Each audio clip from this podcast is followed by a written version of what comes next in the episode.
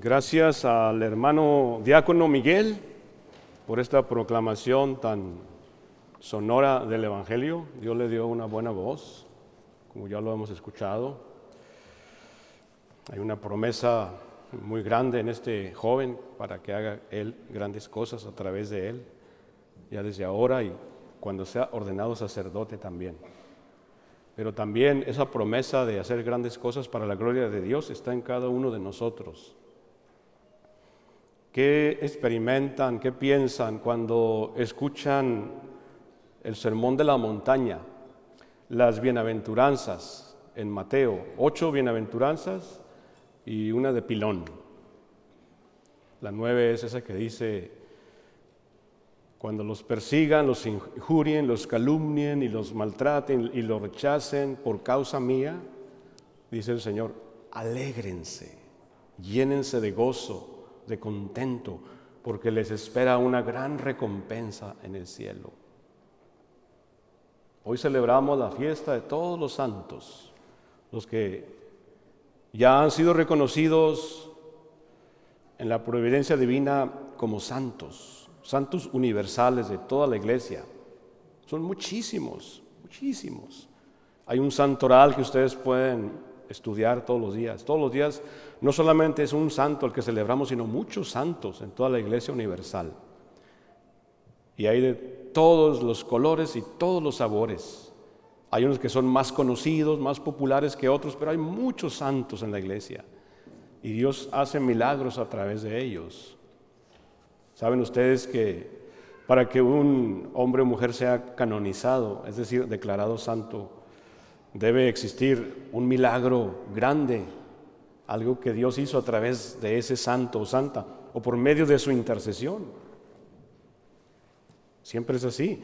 Detrás de cada santo o santa hay uno, dos, tres o muchos milagros que ya han ocurrido, cosas que la ciencia no puede explicar, los doctores no pueden explicar, curaciones milagrosas, curaciones de cáncer, hasta resucitar de muertos. Hay muchos, muchos, muchos milagros. Y si nosotros estudiamos las vidas de los santos, nos damos cuenta que así es. Dios hace milagros a través de ellos. Dios les concede. Es como si Dios les compartiera a sus santos un pedacito de su gloria, un pedacito de su poder, porque Dios es infinitamente infinito. No lo podemos abarcar ni comprender totalmente el gran misterio de la santidad de Dios en la Trinidad. Padre, Hijo y Espíritu Santo, un solo Dios, tres personas de la misma sustancia, divinas. El Hijo de Él, humano y divino.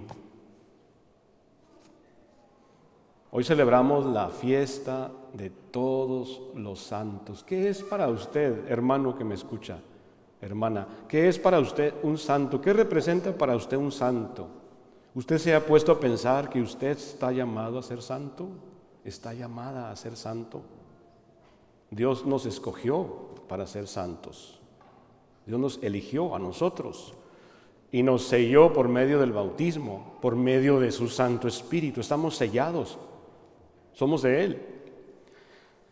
Ayer le compartía a la gente en la, en la misa de la víspera de todos los santos, le decía, unos van a recibir paquetito chiquito de santidad, otros un paquetote grandote. Cada quien va a recibir santidad como Dios quiera darla. A unos les da más, a unos menos, pero a todos les da santidad.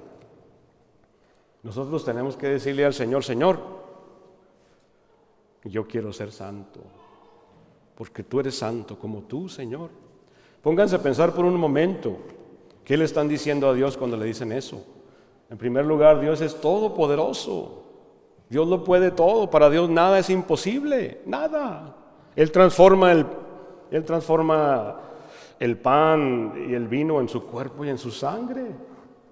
Él lo hace.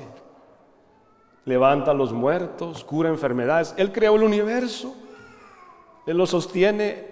Este orden extraordinario en el que estamos, este universo en el que estamos. Vean las estrellas en la noche. ¿Vieron la luna anoche llena? ¿Sí? ¿Sí la vieron?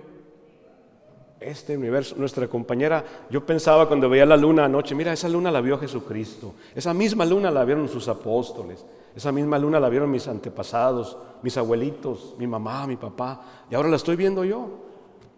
Todo ese universo tan hermoso, el sol, las estrellas, Dios lo hizo para demostrar su gloria, su amor. Por amor creó Dios todas las cosas, por amor.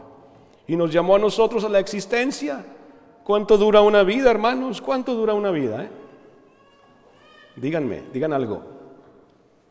Puede durar un día, tres meses. Muchos mueren en el vientre. Un año, cinco años, hasta cien años. Ahorita tengo unos amigos, se llaman Juan y Gloria, y, Gloria está cuidando a su papá. Le voy a decir que estuvo en mi homilía. ¿eh? Y, el, papá de, Gloria se llama Ángelo, y tiene 100 años, y ahorita me mandaron un texto porque estamos orando por él tiene 100 años y dice, Ay, Ángelo es tan metódico que está planeando muy bien su viaje al cielo. Y sí, tiene 100 años, yo lo conocí bien a él, un santo, una amabilidad en su rostro, un ejemplo, conozco a toda la familia. 100 años, ¿quién vive 100 años hoy? Los que Dios quiere que vivan 100 años. El promedio, dice la Biblia, son 70. Y es que aquí estamos de paso, ya lo sabemos, hermanos, estamos de paso, que no se nos olvide. ¿Verdad que no se nos olvida? No, estamos de pasadita nada más. Los que tienen hijos, hijas, nietos, ay, pues están en la gloria, ya, ya probaron un pedazo de gloria, ¿verdad? Cuando los veo compartiendo con sus nietos, eso es la gloria. Están probando la gloria de Dios ahí. Dios les está dando una probadita. Los que tienen hijos, hijas, las mujeres que tienen hijos, Qué don tan grande el haber llegado a ser madres, el haber ejercitado la maternidad. El anhelo de toda mujer es llegar a ser madre, dar a luz a un hijo. Y por eso les digo, yo he visto mujeres llorando, llorando porque no pueden tener hijos. ¿Por qué? Porque es un don maravilloso tener un hijo, una madre. Si eres madre, dale gracias a Dios, ¿verdad? Si eres papá, dale gracias a Dios.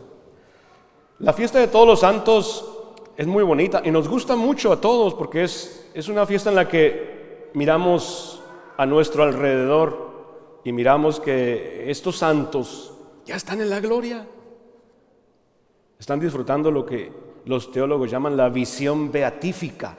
Eso no se puede describir, es algo tan grande, tan hermoso, ¿verdad? A lo que aspiramos llegar. La visión beatífica se las puedo explicar de una manera en la que todo la podemos entender fácilmente. La visión beatífica es estar con Cristo. ¿Quién quiere estar con Cristo? Esa es la visión beatífica. La visión beatífica es estar en la presencia de Cristo, en la presencia de Dios. Es lo que estamos esperando, es lo, que esperamos alcanzar. Las lecturas de hoy nos hablan de dos cosas. En la primera lectura yo veo dos cosas. En su gran amor y en su gran misericordia y en su gran santidad, Dios en su primera lectura nos dice dos cosas. Número uno, nos advierte. Es una advertencia, pero no una advertencia de un Dios que espanta o asusta o impone. Es una advertencia que viene de su amor, pero nos está advirtiendo algo. No sé si se fijaron, yo creo que sí, ¿verdad? Hay una advertencia ahí en la primera lectura. Fíjense lo que dice, ¿eh? En base a la visión de Juan, fíjense lo que dice, ¿eh? Y fíjense lo que estamos viviendo, fíjense lo que vive la humanidad. No estoy diciendo, no estoy aplicando esto a la realidad, pero ustedes escuchen lo que dice una vez más. La visión de Juan dice, yo, Libro del Apocalipsis, capítulo 7. Vayan a leerlo a su casa, ahorita que se vayan. Apocalipsis, capítulo 7. También se llama Libro de la Revelación, capítulo 7. Y dice, yo, Juan, vi a un ángel. ¿Qué vio Juan? ¿Qué vio? A un ángel que venía del lugar donde nace el sol. Esto es el oriente. Esto es east, the east side ¿Por qué de ese lado y por qué no del oeste o del sur o del norte? Porque ahí está Jerusalén, en el este. Ahí nació Jesucristo en Belén. Vi un ángel que venía del oriente, que traía consigo el sello de Dios. El sello dice, el sello del Dios vivo y gritaba con voz poderosa. ¿Qué hacía el ángel? ¿Qué hacía? Gritaba con voz poderosa a los cuatro ángeles encargados de hacer daño a la tierra y al mar. ¿Encargados de qué? ¿Encargados de qué, Javier? De hacer daño a la tierra y al mar. Entonces, ¿los ángeles pueden hacer daño? ¿Sí o no?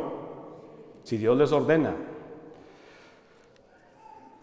Les dijo el ángel del este, les dijo, no hagan daño a la tierra, ni al mar, ni a los árboles, hasta que terminemos de marcar con el sello la frente de los servidores de nuestro Dios. Es decir, espérense, espérense, not yet. ¿Cuál es ese sello, hermanos? ¿Cuál es esa marca? Es el boleto de entrada en el reino de Dios. Es el bautismo, son los sacramentos. Aquí nos está diciendo la palabra de Dios, esos sacramentos nos protegen de los daños que pueden causar los ángeles. Dice, y pude ver, oír el número de los que habían sido marcados. Eran 144 mil. Hermanos, este número es un múltiplo de 12. Si ustedes dicen 12 por 12, 12 times 12, ¿cuánto saca? 144. Esto simplemente quiere decir de todos los puntos cardinales, Dios quiere salvar a toda la humanidad, a todos. 12 significa plenitud. ¿Y por qué 12? Porque eran las 12 tribus de Israel. Y ahí está incluida. En Cristo toda la humanidad está incluida. Vi una muchedumbre tan grande que nadie podía contarla. Juan está hablando de todos los santos. Y lo que viene a continuación es el segundo punto. La primera parte es la advertencia. Se la da a los ángeles. Espérate, espérense. Pero nosotros la podemos ver como una advertencia.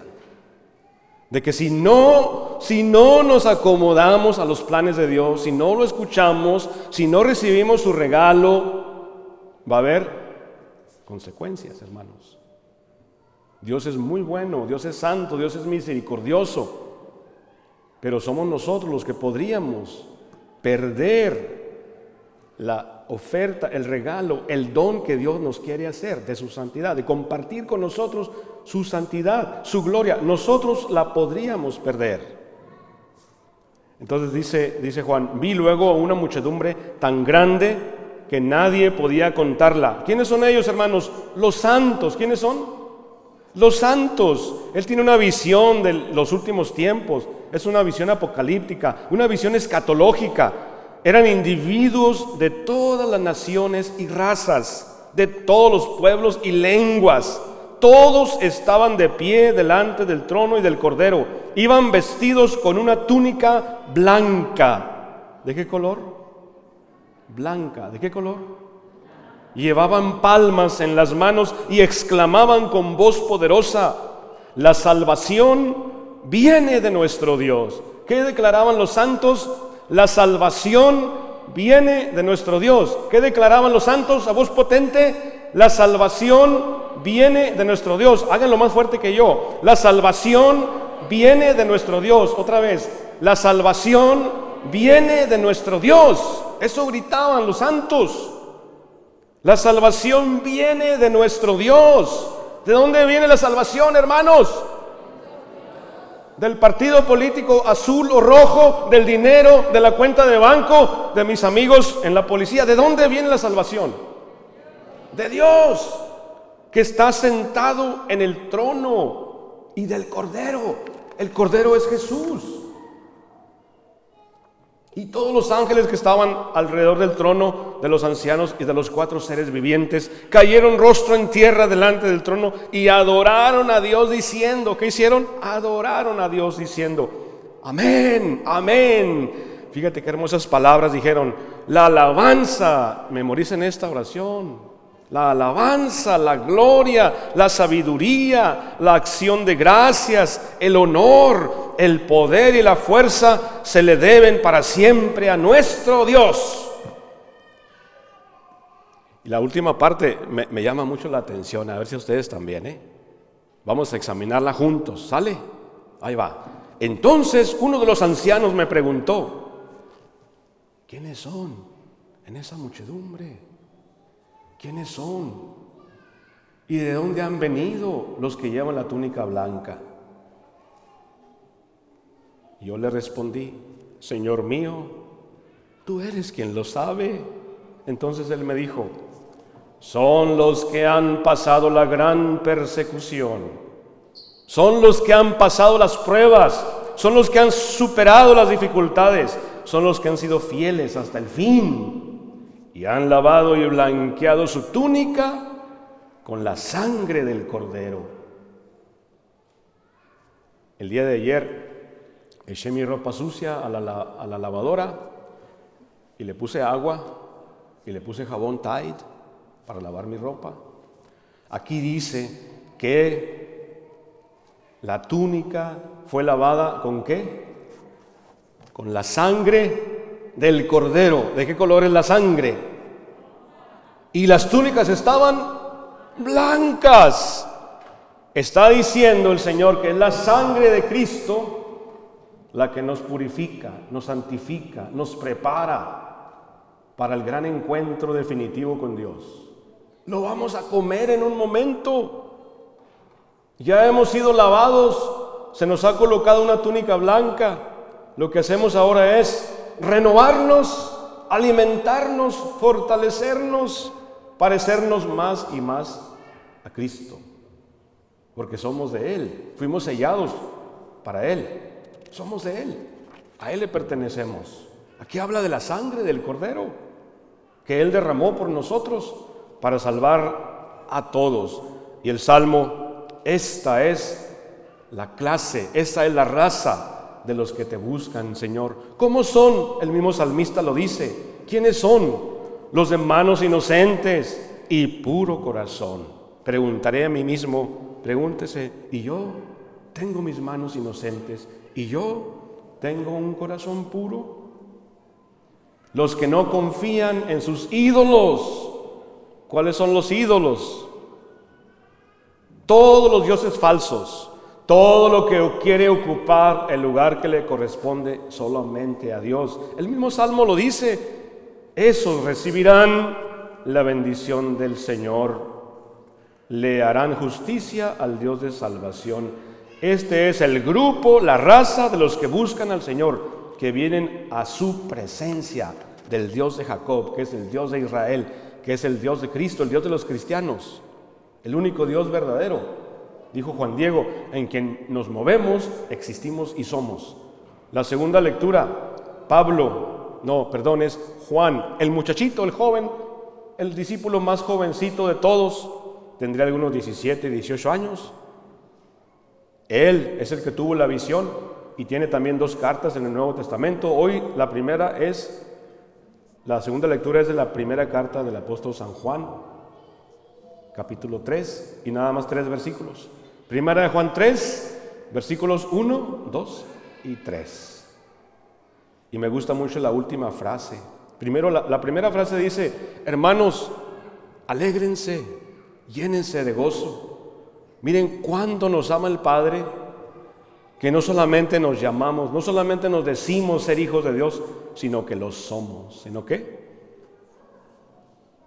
Lo somos. Alégrense. Juan nos está diciendo, no se alegren por su partido político, no se alegren por quién va a ganar las elecciones, no se alegren porque van a tener el teléfono iPhone número 12, no se alegren porque ya tienen una camioneta nueva, no se alegren porque no les ha dado el coronavirus, no se alegren porque les dieron un aumento en su, en su trabajo, alégrense porque son hijos de Dios y sus nombres están escritos en la palma de Dios. Esa debe ser su verdadera alegría. Todo el que tenga puesta, dice Juan, su esperanza en Dios, se purifica a sí mismo para ser puro y santo como Él. Hermanos, Qué hermosa celebración el día de hoy de todos los santos, todos los santos, todos los santos. Ahora, el camino que Dios nos ofrece es un camino que puede estar lleno de pruebas, de dolor, a veces de sufrimiento. Así es este camino, hermanos. Y es ahí donde, donde vemos dónde está nuestra, nuestra madurez como cristianos, nuestro crecimiento, dónde está nuestra firmeza, nuestra firme convicción de que debemos de seguir a Dios hasta el último aliento. Somos humanos, hermanos, ¿qué somos? ¿Qué somos, hermanos? Humanos y va a haber desacuerdos entre nosotros. Algunos nos van a querer, otros no nos van a querer, otros van a hablar más de nosotros, a nuestras espaldas. Somos humanos, ¿y es? Algunos se van a ir de la iglesia enojados. ¿Qué somos? Otros van a llegar. ¿Qué somos? Pero ¿qué tenemos que hacer? perseverar hasta el fin. ¿Hasta cuándo? Hasta el fin. Ser cristiano, ser discípulo, no es hoy sí, mañana no, es hasta el fin. Hasta el fin. Señor, yo no sé qué está pasando. Ha muerto mucha gente ya en el mundo entero. Y es posible que van a morir más. Y no sabemos quiénes de los que estamos aquí. No se asusten.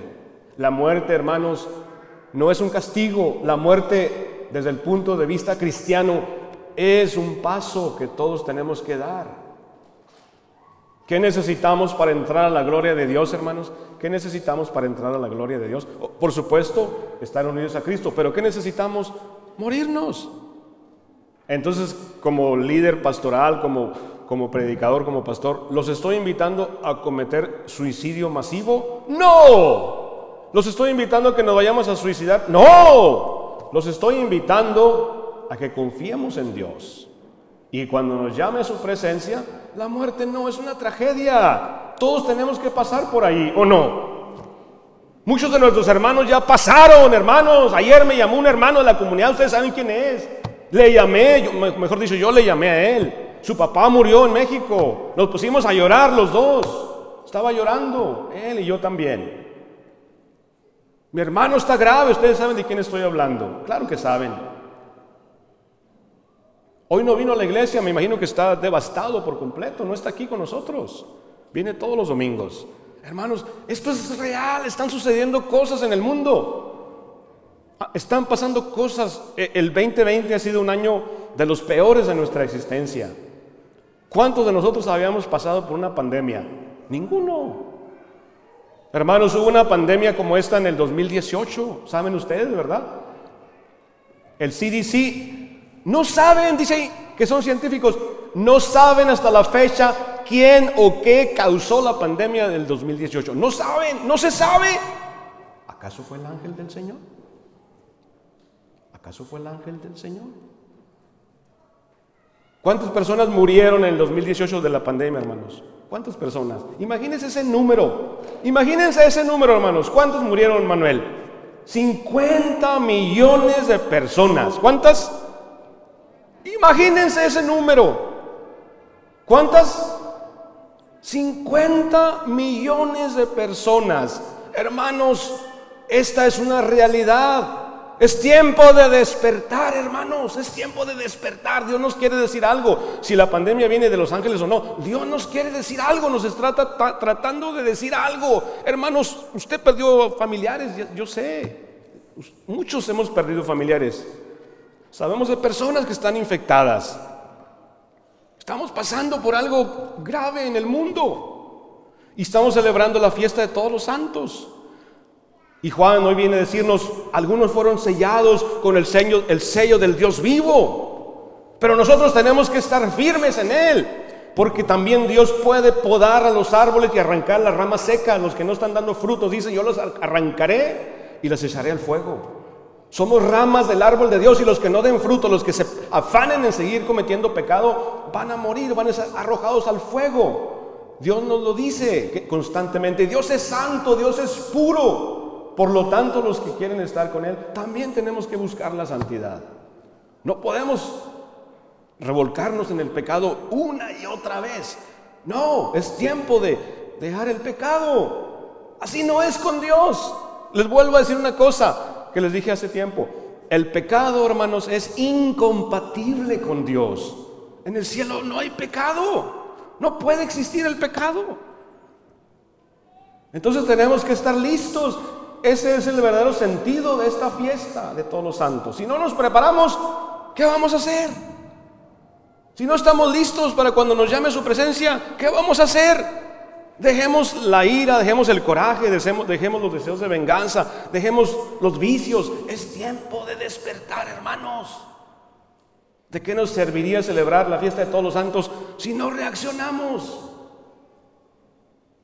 Hermanos, mencionen a un santo favorito. ¿Cuál les gusta? Francisco de Asís, Padre, Padre Pío de Pietrelchina, Madre Teresa de Calcuta, Josecito Sánchez del Río, Juan Diego, San Felipe de Jesús, Santa Teresa de Jesús, San Juan Pablo II, Padre Maldonado de Chihuahua. ¿Quién es su santo favorito? Menciónelo. San Ignacio Loyola. ¿Quién? San Ramón, San Pascual Bailón, dicen que le bailaba al Santísimo, San Pascual Bailón. Hay tantos santos, tantos santos. Uno de mis favoritos es muy contemporáneo de nosotros, de Montreal, Canadá. San André Besset. Me gusta mucho ese santo, ¿saben por qué? Porque era devoto del Señor San José. Y San André Besset dijo, así dijo él son palabras de él, dijo, no se cansen de, ¿cómo dijo? insístanle mucho al Señor San José, pídanle mucho, dice, porque Él es el papá de Jesús, el papá adoptivo. Continuamente, díganle a José, hey José, yo a veces le digo, oye Señor San José, tú que estás tan cerquitas de tu hijo Jesús, échame la manita, ¿no? Ayúdame, ayúdame con esto. Dile, háblale, háblale a tu hijo, dile que me ayude, háblele. Y este hombre, San Andrés, ser tan sencillo, era un hermano, abría y cerraba las puertas le ponía el aceite a las velas, eran sus funciones. Pero Dios lo tenía escogido. Chaparrito y enfermizo, toda la vida se la pasó enfermo, enfermizo. Y Dios le dio un don, ¿qué don le dio? El don de curar enfermedades. Venía la gente con él, pues imagínate esas madres con sus hijos o hijas que están a punto de morir, donde ya los doctores les dicen ya no se puede hacer nada, pues iban a buscarlo a él y él los curaba. San Andrés Beset Montreal, Canadá. Dios le dio ese don a él. Y si Dios te da a ti el don de curación como se lo dio a él, prepárate para sufrir mucho porque te vas a meter en grandes problemas. Él sufrió mucho, en primer lugar con sus superiores. Stop it. No estés haciendo eso, estás llamando mucho la atención. Stop it. Quit it. That's it. No, no more. Pero la gente venía a buscarlo. Y luego los doctores, las demandas hacia él. Este hombre está ejerciendo la medicina sin licencia. Sí, pero está curando a muchos. Sí, pero no tiene licencia. Imagínate las broncas en las que te vas a meter si Dios te, eh, si Dios te da a ti el don de curación. Prepárate. Cuando Dios te da dones de santidad, vas a sufrir. Porque you don't fit, no, you don't fit en el mundo, no, no cabes, no cascas. Dios está más allá de nosotros. Amén. You don't fit. Tienes los dones de Dios contigo. ¿Cuántas personas creen que vinieron al funeral de San André Beset. Búsquenlo en YouTube, San André Beset. Búsquenlo ahí. La película, hermosa, véanla, saliendo de aquí. ¿Cuántas personas creen que vinieron a su funeral el día que murió él? Un millón de personas. ¿Cuántas personas van a venir a tu funeral?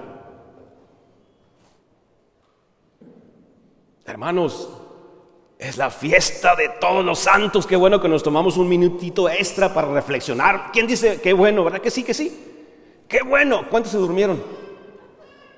¿Cuántos se durmieron? Qué bueno que estamos reflexionando esto. Ni siquiera hemos llegado al Evangelio.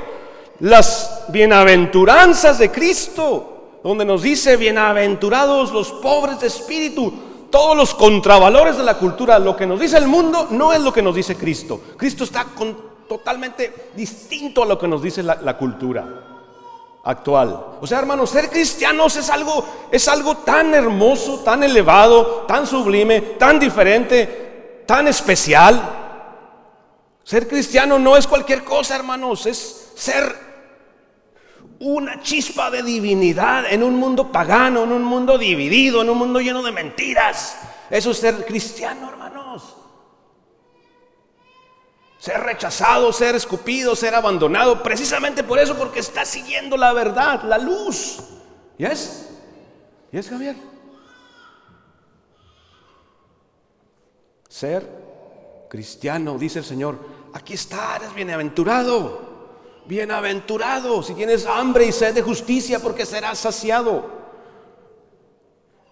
Hermanos, hermanas, es todos los santos.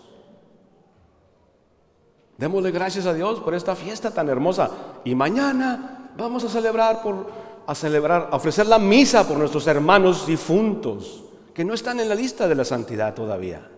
Pero les vamos a echar una mano, les vamos a, les vamos a ayudar con nuestra oración. La misa la vamos a ofrecer por nuestros hermanos difuntos. Y les voy a decir, la clave es prepararnos. Para ofrecer siempre la misa por ellos hay que hacer una buena confesión. Hay que decirle no al pecado para que sea una ofrenda verdadera. De nada nos sirve colocar ahí las fotos de nuestros difuntos si nosotros seguimos pecando. De nada nos sirve. El principal tema es nosotros santificarnos, decirle al Señor, me arrepiento de todos mis pecados, pediré perdón por ellos, me confesaré, iré a la misa, la ofreceré por mis difuntos y recibiré la Santa Comunión. Así son las ofrendas, hermanos. De lo contrario, el altar de los muertos no nos sirve de nada. Se queda en folclore nada más. Pero si le damos el verdadero sentido, entonces sí nos sirve. Hermanos, por favor, de aquí a mañana, ni un pecado. ¿Qué dije? Porque vamos a ofrecer la misa por nuestros seres queridos. Y si pecamos, no sirve de mucho. Hay que, hay que estar bien preparados, bien santos, para que la misa que ofrecemos por papá, mamá y abuelitos de veras suba al cielo y ellos salgan un poquito de ese purgatorio en el que están ahí todavía batallando, pobrecitos. Es como si tienen mucha sed, les vamos a llevar agüita fresca. Pero si nosotros somos unos chivatos, unos malcriados, unos peleoneros, entonces no, ¿de qué sirve? ¿Tiene sentido, hermanos? Ahora sí, ya les expliqué el verdadero sentido de ese altar que está ahí. Si no tenemos la preparación de vida, no nos sirve de nada. Y mañana lo vamos a explicar más a fondo. Porque si ponemos la foto ahí, con esto termino. Es porque esos hermanos están muertos para el mundo, sí. ¿Están vivos para Cristo? Sí esperando el día de la resurrección. Digan amén. Así es, hermanos. Ese es el verdadero sentido de ese altar que tenemos ahí. Y vean como arriba está la cruz de Cristo. Por si alguno se, pregunta, ¿por qué tenemos eso en la iglesia? Ya se los expliqué. No tiene nada de malo. Simplemente estamos recordando a nuestros seres queridos. Vamos a ofrecer la misa por ellos. Quizá en unos cuantos años tu foto, mi foto va a estar ahí. Y otros van a estar pidiendo por nosotros. Amén.